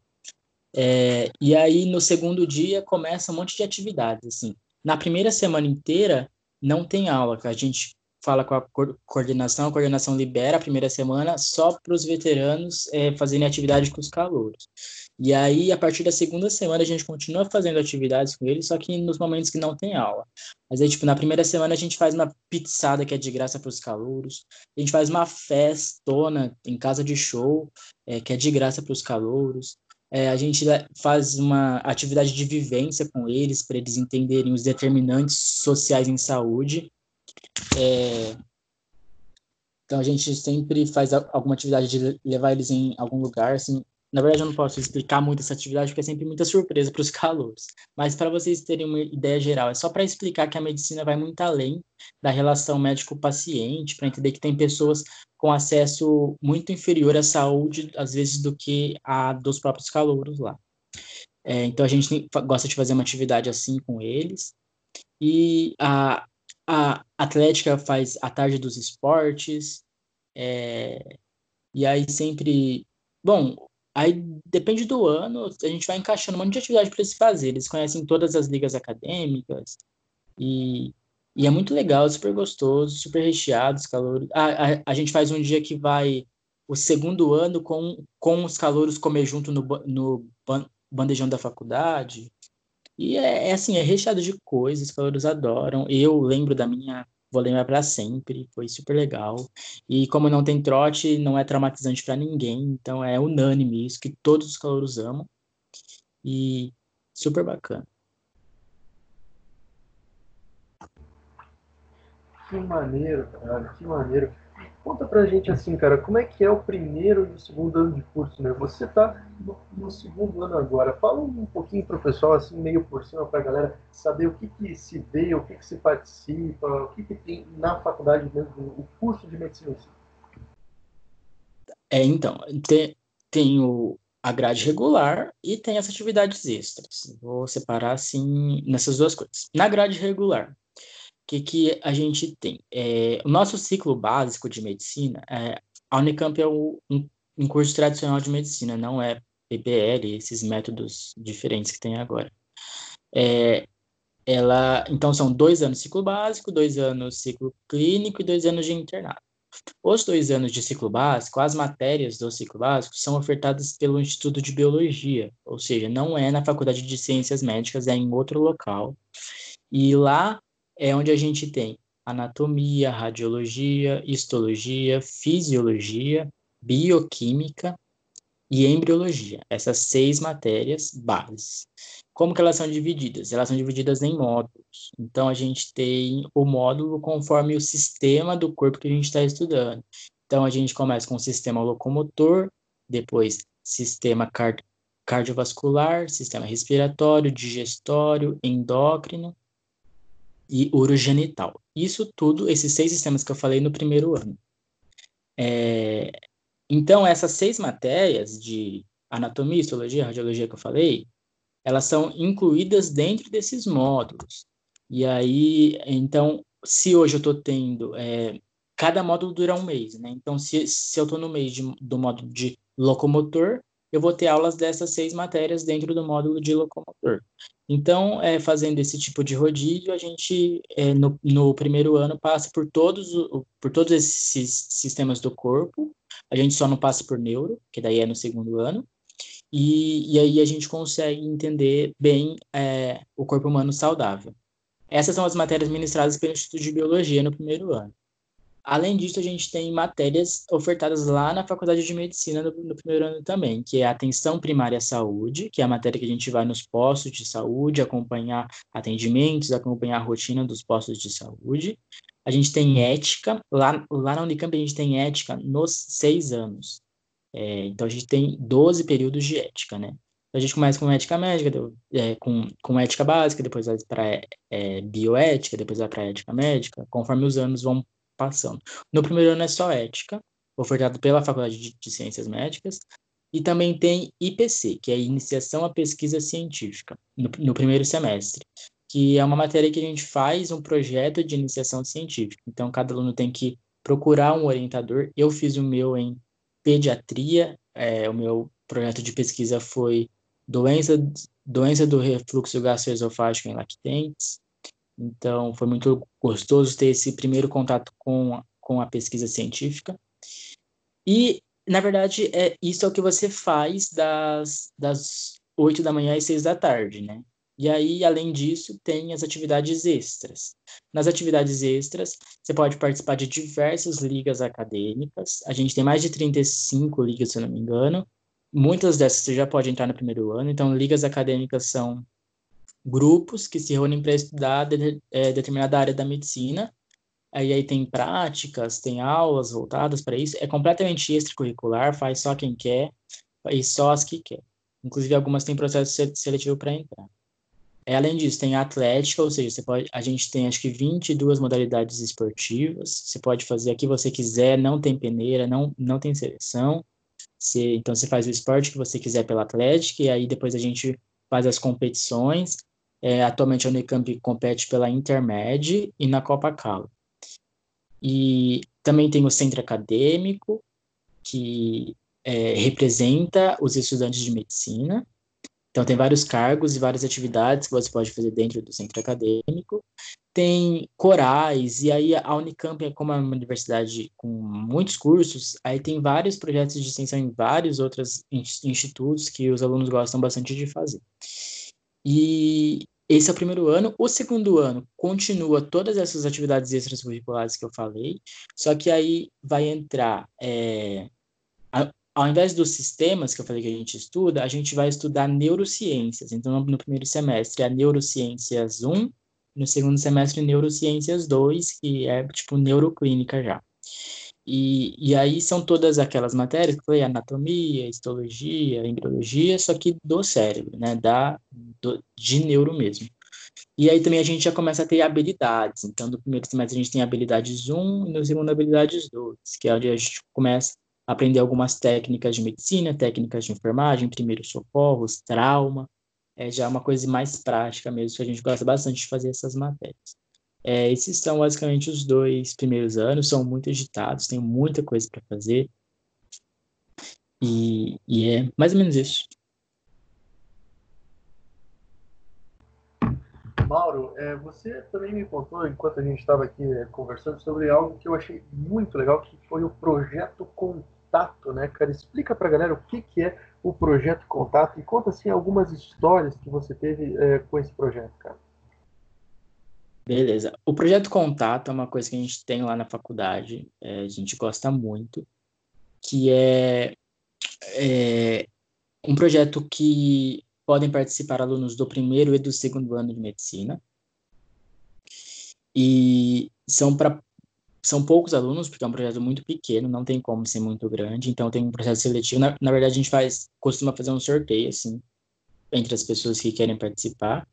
E aí é um projeto que é assim, a gente vai em uma parte do Hospital de Clínicas da Unicamp, que chama Retaguarda do Pronto-Socorro, que é onde fica internado pacientes que precisam ficar de é, em maior observação, ou seja, eles não podem ficar no ambiente do pronto-socorro, então eles sobem para a retaguarda. Eles ainda estão em, um em uma parte do pronto-socorro, que é uma parte bem separada, com uma atenção um pouco mais especial.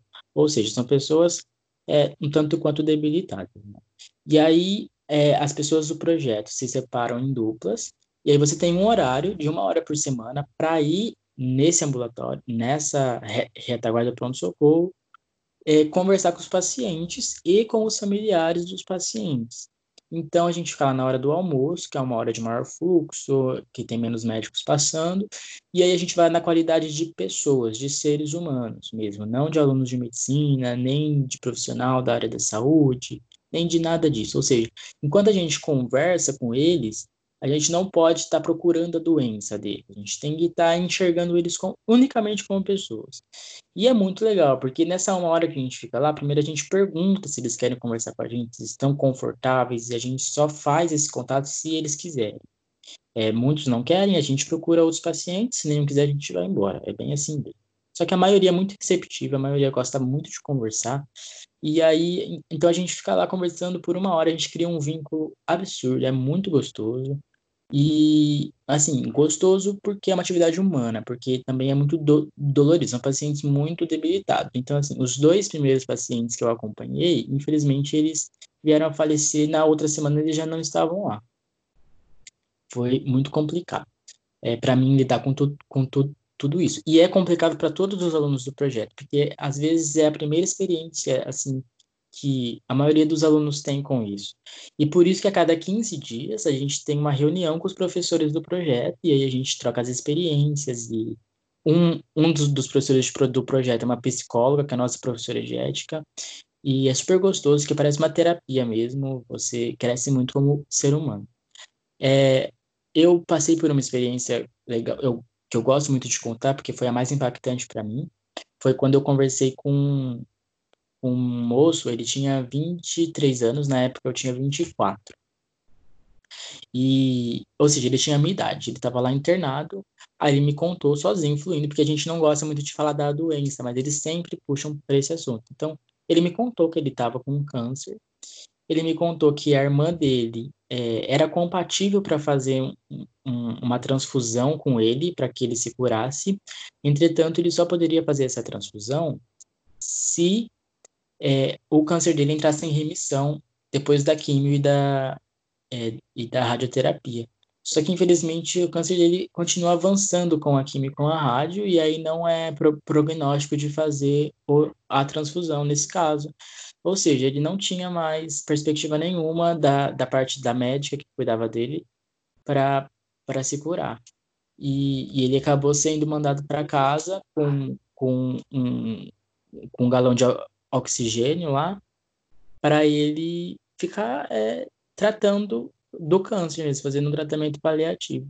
E foi a primeira vez que eu me enxerguei assim. Eu vi que os pacientes daqui do hospital, todos, a todo momento, podem ser eu, podem ser minha mãe, podem ser o meu pai. E por isso que é muito importante a gente cuidar deles, porque eles são é, pessoas queridas e amadas por alguém. Então foi um projeto que me impactou muito, porque ver aquele menino, eh, ver que eu, eh, aquele menino era estudante de arquitetura, assim como eu, ele era um, um universitário da minha idade, sabe? E foi muito impactante para mim ver que eu amanhã posso estar lá na cama do hospital no lugar dele e como eu vou querer ser tratado, como eu vou querer ser olhado, sabe? Então é muito para mim foi fundamental ter essa experiência antes de eu começar a entrar no hospital para ver pessoas e procurar as doenças delas, simplesmente. Foi um projeto super gostoso e eu agradeço muito a minha faculdade por proporcionar isso para mim. Puxa vida, é uma história, nossa, não tem como não ficar impactado, assim, cara, realmente, tô sem palavras, assim, sabe, porque é o tipo de coisa que você vê, puxa vida, poderia ser eu, né, cara, e a gente ter essa visão cada vez mais humana do paciente hoje em dia é algo essencial dentro da medicina, né, cara? E, assim, você falou a respeito de é, ligas acadêmicas também, né? Você participa de alguma hoje em dia? Como é que você, para nessa? Então, Lucas, eu participo da. Atu, atualmente eu sou da Liga de Ortopedia e Traumatologia. Eu entrei nessa liga não porque eu gosto de ortopedia, porque eu ainda não sei, né? Mas eu entrei porque é uma liga que oferece muita atividade prática ainda no primeiro ano. É uma, e, e, eu queria muito fazer, eu queria muito entrar no hospital para fazer alguma coisa. É, Aí eu entrei para a liga. É, a primeira aula da liga, para vocês terem uma ideia, é uma aula de estrutura, né? E a gente não tem nada disso na grade curricular. Isso a gente só vê no terceiro, quarto ano. Então você já fica louco para um aluno do primeiro ano já ir numa aula de estrutura. E aí a gente tem as aulas teóricas a cada 15 dias e a gente se divide para dar plantões no pronto-socorro de ortopedia e traumatologia da, do Hospital de Clínicas da, da Unicamp e no ambulatório de ortopedia, do HC também. E foi muito legal, porque eu pude dar os plantões que a gente fala, é que a, a, a gente acompanha os residentes. Então, eu fico lá, eu, eu fiz dois plantões, eu fiquei lá das sete à meia-noite. E é muito legal porque aí os residentes que estão lá, se chega algum, algum procedimento para fazer, eles te ensinam, te ensinam a fazer exame físico, te ensinam a fazer uma tala, pôr um gesso, é super gostoso, é, é uma atividade super fora da casinha para o primeiro ano de uma faculdade tra tradicional de medicina. E assim como essa liga que eu participo, tem outras ligas, a liga de cardio, acho que dá para você fazer ambulatórios também, a liga de pediatria e cirurgia pediátrica, dá para você acompanhar algumas cirurgias.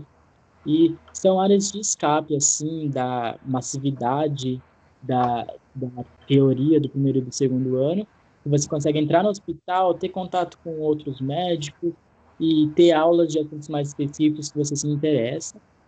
E é muito legal, recomendo a todos que quiserem fazer ligas, se estiver na faculdade que vocês forem entrar, que vocês estão, façam. E, cara, você também me contou é, que ainda no segundo ano os alunos eles podem dar alguns plantões, né? Mas como que funcionam exatamente esses plantões? Então, é, no primeiro ano, é, esses plantões é, é, é, o que eu falei dos plantões da Ortop, que, eu, que foi, foram os que eu dei. É, eles são pelas ligas acadêmicas. Então, assim, no primeiro ano, o único que você consegue é pela liga de ortopedia.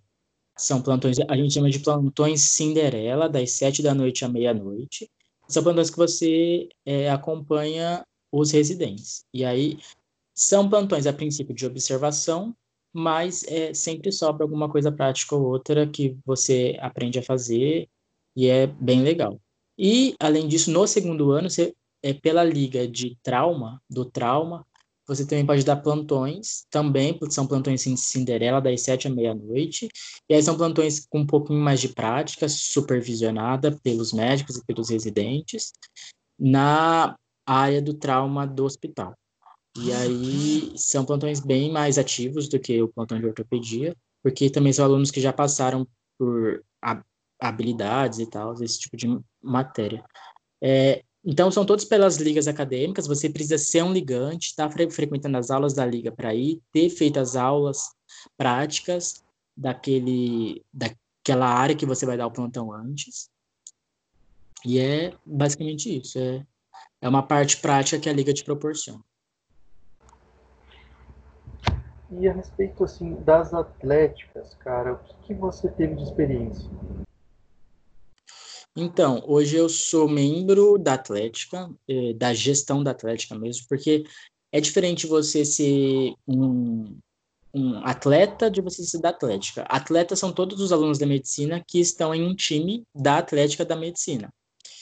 E ser da Atlética é ter algum cargo de gestão da, da, da Atlética. Hoje eu sou da gestão da Atlética, eu sou diretor de modalidade, eu cuido da lojinha, que são os produtos da Atlética.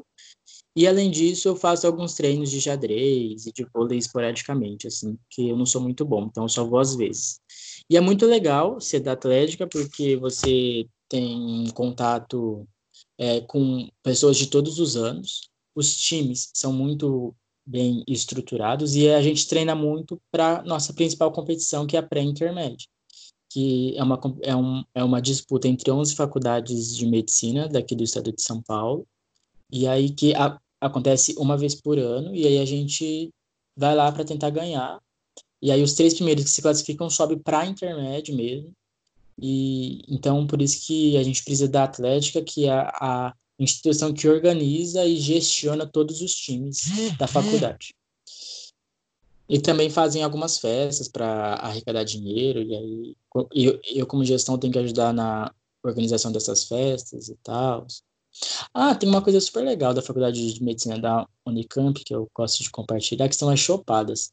Lá, é, tem, tem umas seis chopadas por ano, e essas chopadas, elas são pagas integralmente pela Confor do ano que está se formando. Então, é de graça para todo mundo da medicina. Primeiro, quarto, é, pr pr primeiro, segundo, terceiro, quarto e quinto ano não paga nada para entrar nessas chopadas. Se já tiver se formado, também pode ir que não paga. E é open bar para todo mundo.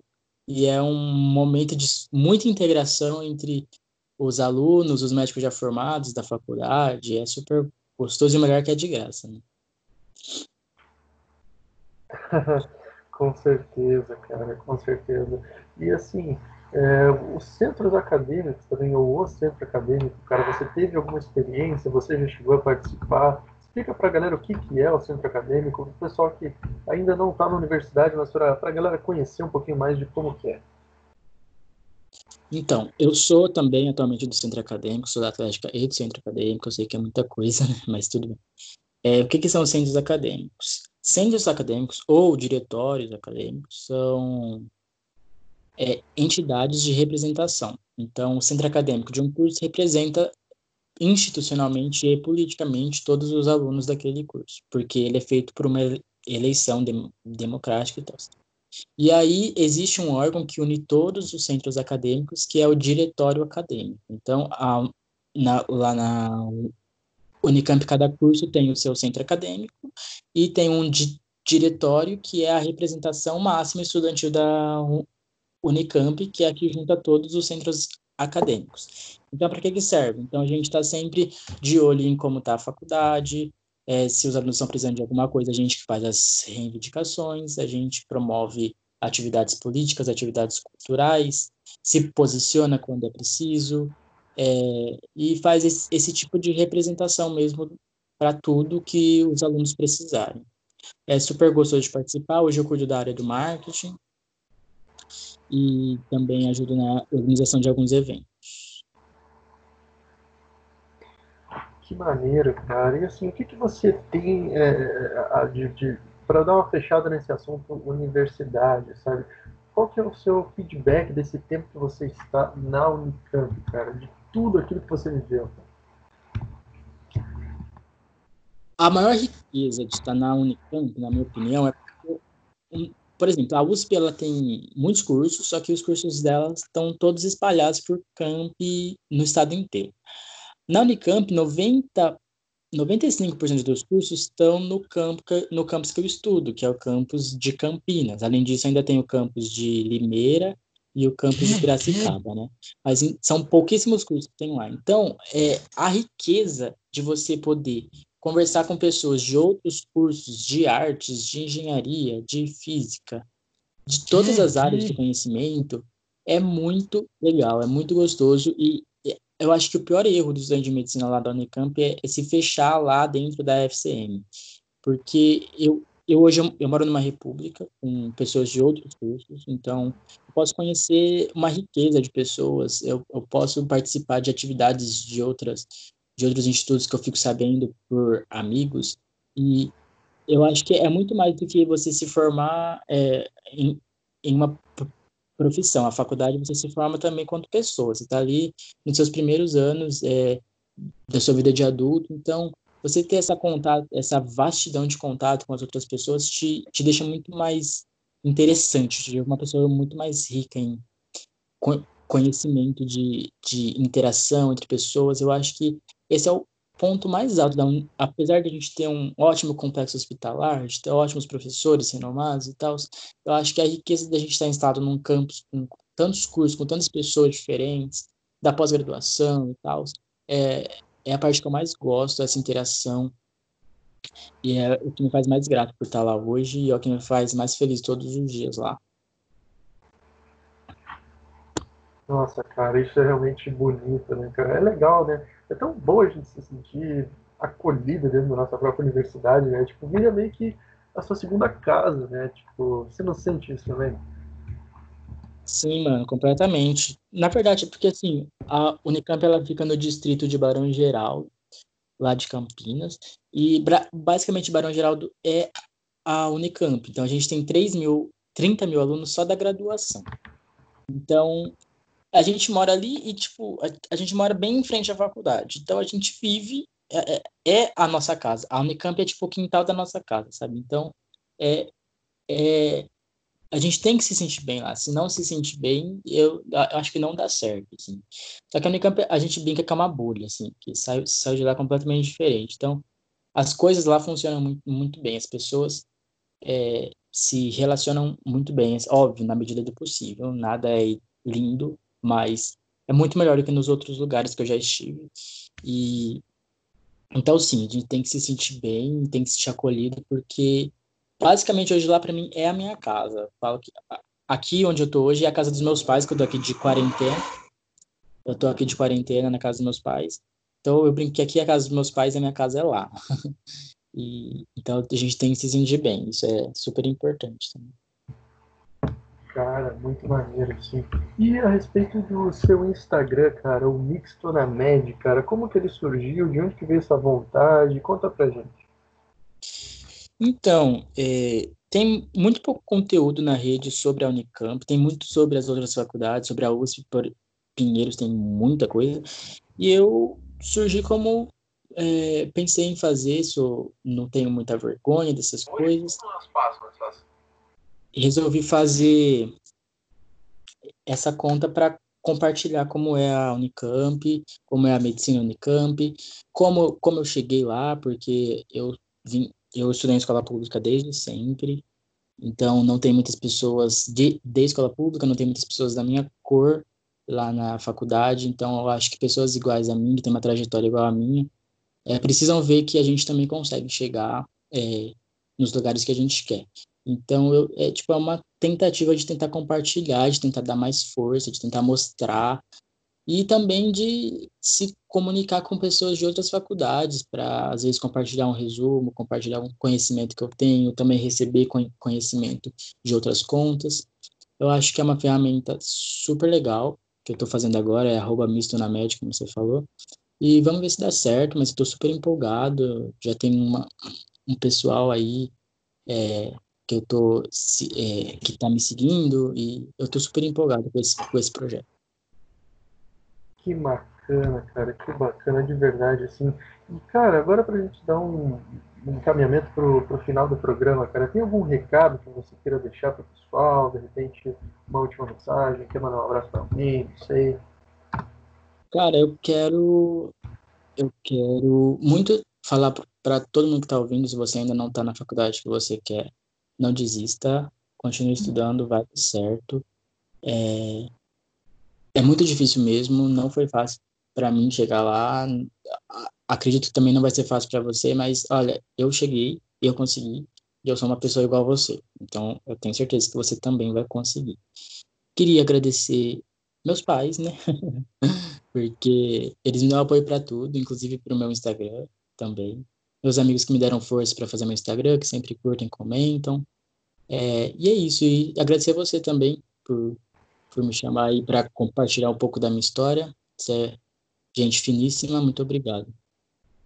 Mauro, eu que agradeço de verdade aqui pelo tempo que tu esteve falando conosco, cara. Adorei conhecer tua história, adorei conhecer mais sobre a Unicamp, cara. Uma das coisas que eu mais gosto a respeito desse podcast, cara, é justamente isso, poder conhecer mais faculdades, cara, poder conhecer mais o universo universitário pelo Brasil, cara. De verdade, assim, Mauro, um grande abraço, tá? Galera, fica com a gente, tá legal? É, vem muito mais conteúdo por aí. Aqui o Mauro é, foi um dos convidados mais interessantes que eu já recebi no podcast. Quero trazer gente dessa qualidade para cima, com certeza, para estar aqui com vocês, produzindo cada vez mais conteúdo para galera, tá certo? Mauro, muito obrigado de verdade. É, um grande abraço para ti, um grande abraço para nossa audiência. É isso aí, galera. Fica com a gente, compartilha o podcast com os amigos, segue lá o Mauro, arroba Mixtonamed com X. E é isso aí.